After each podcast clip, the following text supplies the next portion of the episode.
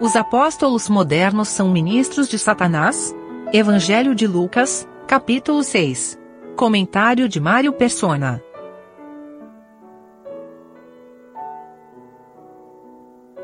Quando eu fazia cursinho em São Paulo, uh, tinha um colega que morava na mesma república e ele insistiu comigo que eu comprasse um Novo Testamento e lesse os Evangelhos.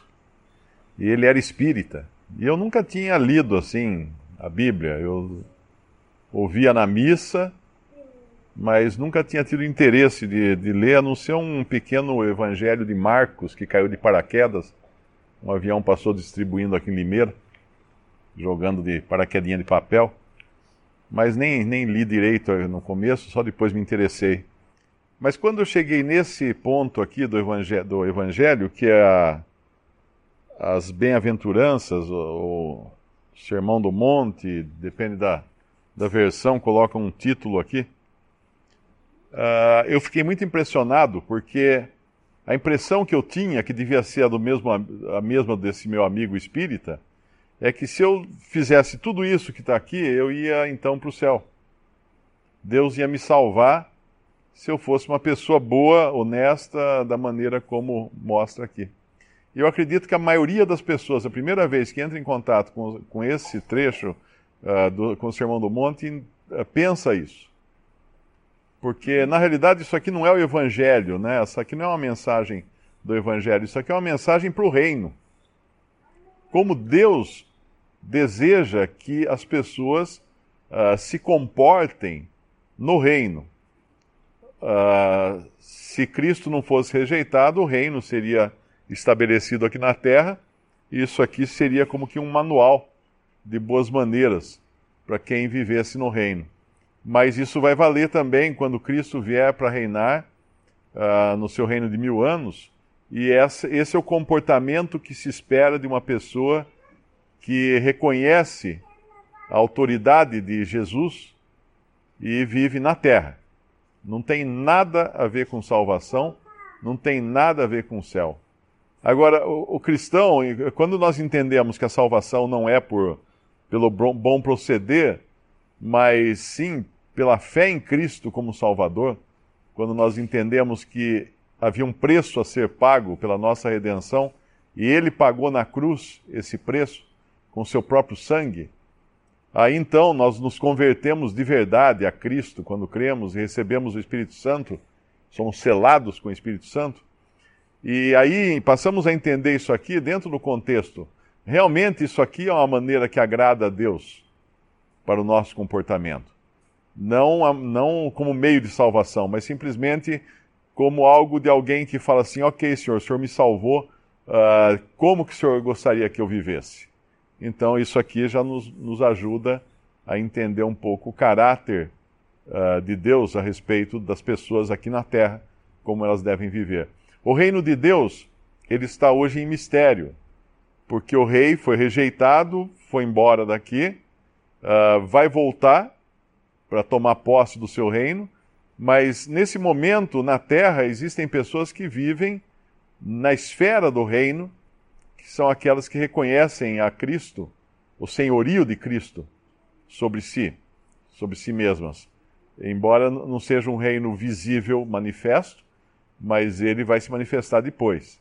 Mais tarde ele vai se manifestar. Então não é o reino de Deus não é o céu também. Muita gente pensa assim, ah, ah então se eu, se eu fizer tal coisa, então eu vou entrar no reino de Deus. Porque tem algumas passagens até que falam assim, né? Uh, o, que o que eu devo fazer para entrar no reino, ou alguma coisa assim. O reino não é a salvação eterna. O reino não é o céu. O reino é a esfera de reconhecimento de que Cristo é Senhor sobre, sobre os seres humanos aqui na terra. Mas não é o céu, não é a salvação. Tanto é que lá em Mateus 13 nos fala das, uh, do joio e do trigo no reino, vivendo juntos. Se o reino fosse o céu, não podia ter joio. Se fosse salvação, não poderia ter não salvos andando juntos, né? Uh, mas tem, porque não tem a ver com salvação. Então isso aqui nos ajuda a entender.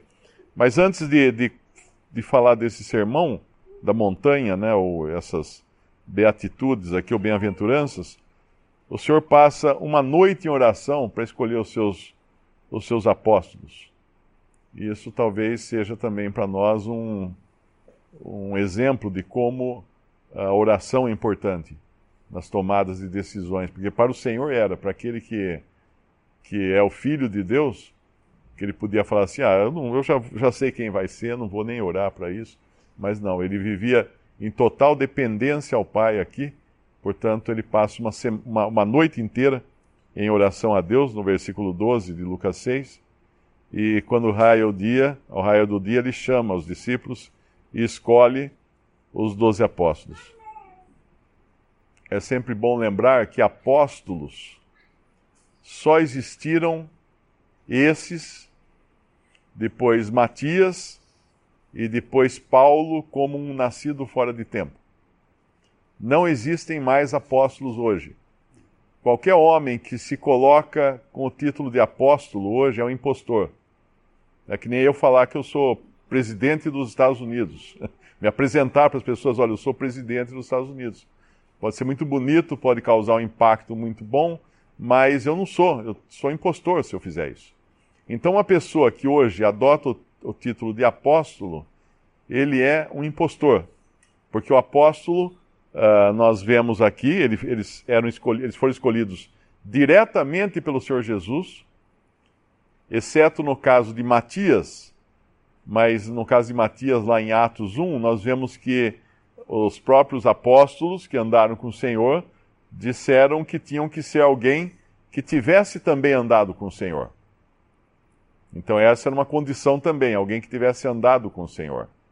E depois veio Paulo, uh, que, que também foi chamado pelo Senhor. Esses daqui foram chamados pelo Senhor aqui na terra antes da sua morte e ressurreição. Paulo foi chamado pelo mesmo Senhor no caminho de Damasco, mas o Senhor já ressuscitado. Foi um, já em outra, em outra esfera. Mas não há hoje ninguém que possa se chamar apóstolo. É bom frisar isso, porque hoje qualquer pessoa abre uma igreja na esquina aí e já põe o nome de apóstolo na, no crachá e, e, passa a dizer que tem poderes especiais. É mentira, é uma, é uma usurpação de algo que só o Senhor Jesus, uma, uma posição que só o Senhor Jesus tinha autoridade para dar para um, um homem aqui na terra. Talvez fosse bom ler o texto de Atos 1, onde é dito dessa condição do apostolado. Atos capítulo 1, versículo 20, os, os apóstolos estão reunidos, os discípulos. Uh, Pedro toma a palavra no, no versículo 15 aí no versículo 20, porque no livro dos Salmos está escrito: Fique deserta a sua habitação.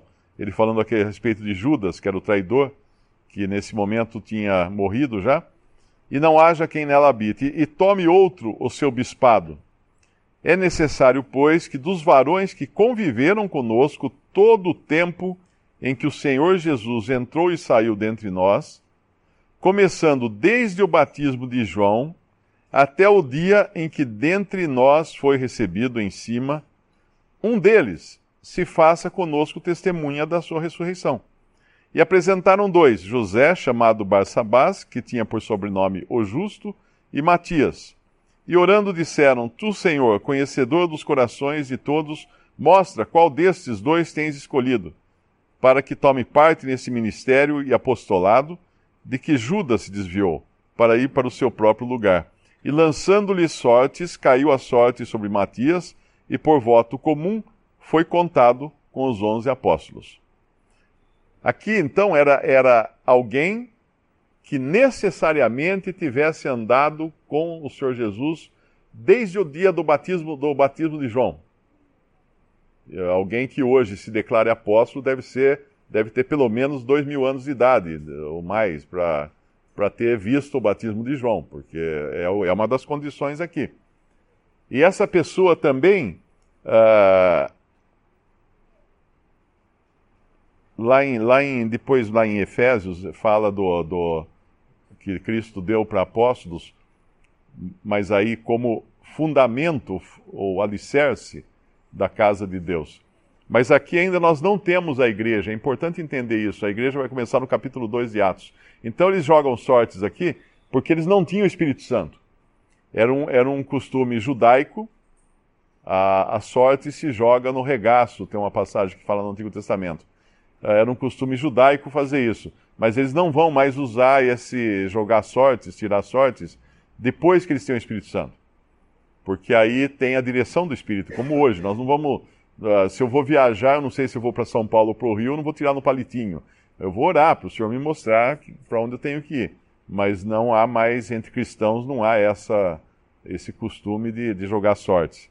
E aqui, uh, quando, quando fala de.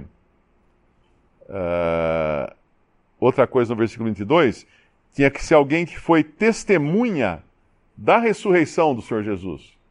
Importante notar que somente os salvos por Cristo viram o Senhor ressurreto. O incrédulo viu o Senhor ressurreto. Somente os salvos. E dentre esses, então, teria que ser tirado um também que andou com o Senhor desde o começo e tivesse visto a ressurreição. Eu acho que Paulo faz a pergunta: Não sou eu apóstolo? Não vi o Senhor? É, Coríntios, não? Mostrando assim dessa necessidade de alguém que tivesse, de que aquele que fosse apóstolo tivesse visto uh, o Senhor. 1 Coríntios 9, 1. Não sou eu apóstolo, não sou livre, não vi eu a Jesus Cristo nosso Senhor? Não sois vós a minha obra no Senhor? Se eu não sou apóstolo para os outros, ao menos o sou para vós, porque vós sois o selo do meu apostolado no Senhor. Então, essa é uma condição também de ter visto o Senhor. Mas já nesse tempo aqui, havia uns que estavam se querendo passar uh, de apóstolos, em 2 Coríntios capítulo 11, já no princípio da igreja, tem uns que falavam que é capítulo 11, 2 Coríntios 11, versículo 13. Porque tais, tais falsos apóstolos são obreiros fraudulentos, transfigurando-se em apóstolos de Cristo. E não é maravilha, porque o próprio Satanás se transfigura em anjo de luz. Não é muito, pois, que os seus ministros se transfigurem em ministros de justiça, o fim dos quais será conforme as suas obras. Isso é muito válido para nosso tempo hoje, porque quando ele, ele fala de falsos apóstolos aqui, ele está associando a ministros de Satanás. Para a gente ver a importância que é não dar ouvidos a algum homem que se declare apóstolo. Porque Paulo está associando esses falsos apóstolos como ministros de Satanás. Ele fala muito claro aqui, né? Tais falsos apóstolos são obreiros fraudulentos, ou seja, estão agindo por fraude, transfigurando-se em apóstolos, ou seja, fingindo que são apóstolos de Cristo, e não é maravilha porque o próprio Satanás se transfigura em anjo de luz, e não é muito, pois, que os seus ministros se transfigurem em ministros de justiça, o fim dos quais será conforme as suas obras uma curiosidade a respeito dos apóstolos, a gente encontra em, em 1 Coríntios capítulo 15, uh, ah, quando Paulo fala da essência do Evangelho, que é que Cristo morreu e Cristo ressuscitou, e no versículo, no versículo 4, 1 Coríntios 15, ele fala que foi sepultado e que ressuscitou ao terceiro dia, segundo as Escrituras, e que foi visto por Cefas e depois pelos doze. Depois foi visto uma vez por mais de 500 irmãos, dos quais vive ainda a maior parte, mas alguns já dormem também. Uh, certamente Matias estava entre esses que viram o Senhor, mas uh, como, eles, como eles chamariam de doze aqui, se só depois da ressurreição, depois da ascensão do Senhor Jesus, é que Matias foi escolhido como apóstolo. Porque o doze os doze são a instituição do apostolado. Não é exatamente um número apenas, é? é um número, claro, mas não é exatamente apenas um número. Uh, tem uma outra passagem também que fala de doze, mas é a instituição. É como eu falar assim: o Senado votou uma determinada lei. Isso não quer dizer que todos os senadores participaram da votação, porque o Senado é uma instituição, tem lá tantos os senadores, mas a instituição, como se é um corpo, que chama-se Senado. Então, os doze é uma instituição, um corpo também, que a Bíblia chama de doze. Apenas uma observação sobre traduções da Bíblia. Lá em Lucas 17, o versículo que o peixe leu, uh, 21, nem dirão ei-lo aqui, ei-lo ali, porque eis que o reino de Deus está entre vós. Me parece que algumas traduções trazem o reino de Deus está dentro de vós, o que é errado, porque o reino estava entre eles, porque o rei estava ali, né? Andando entre eles. Hoje o reino de Deus não está entre vós, porque o reino está ausente. Mas jamais seria correto dizer que o reino de Deus está dentro de vós. Uh, às vezes a pessoa fala assim: ah, mas a Bíblia fala que o reino de Deus está dentro de mim. Não, não é isso. É, é uma falha na tradução.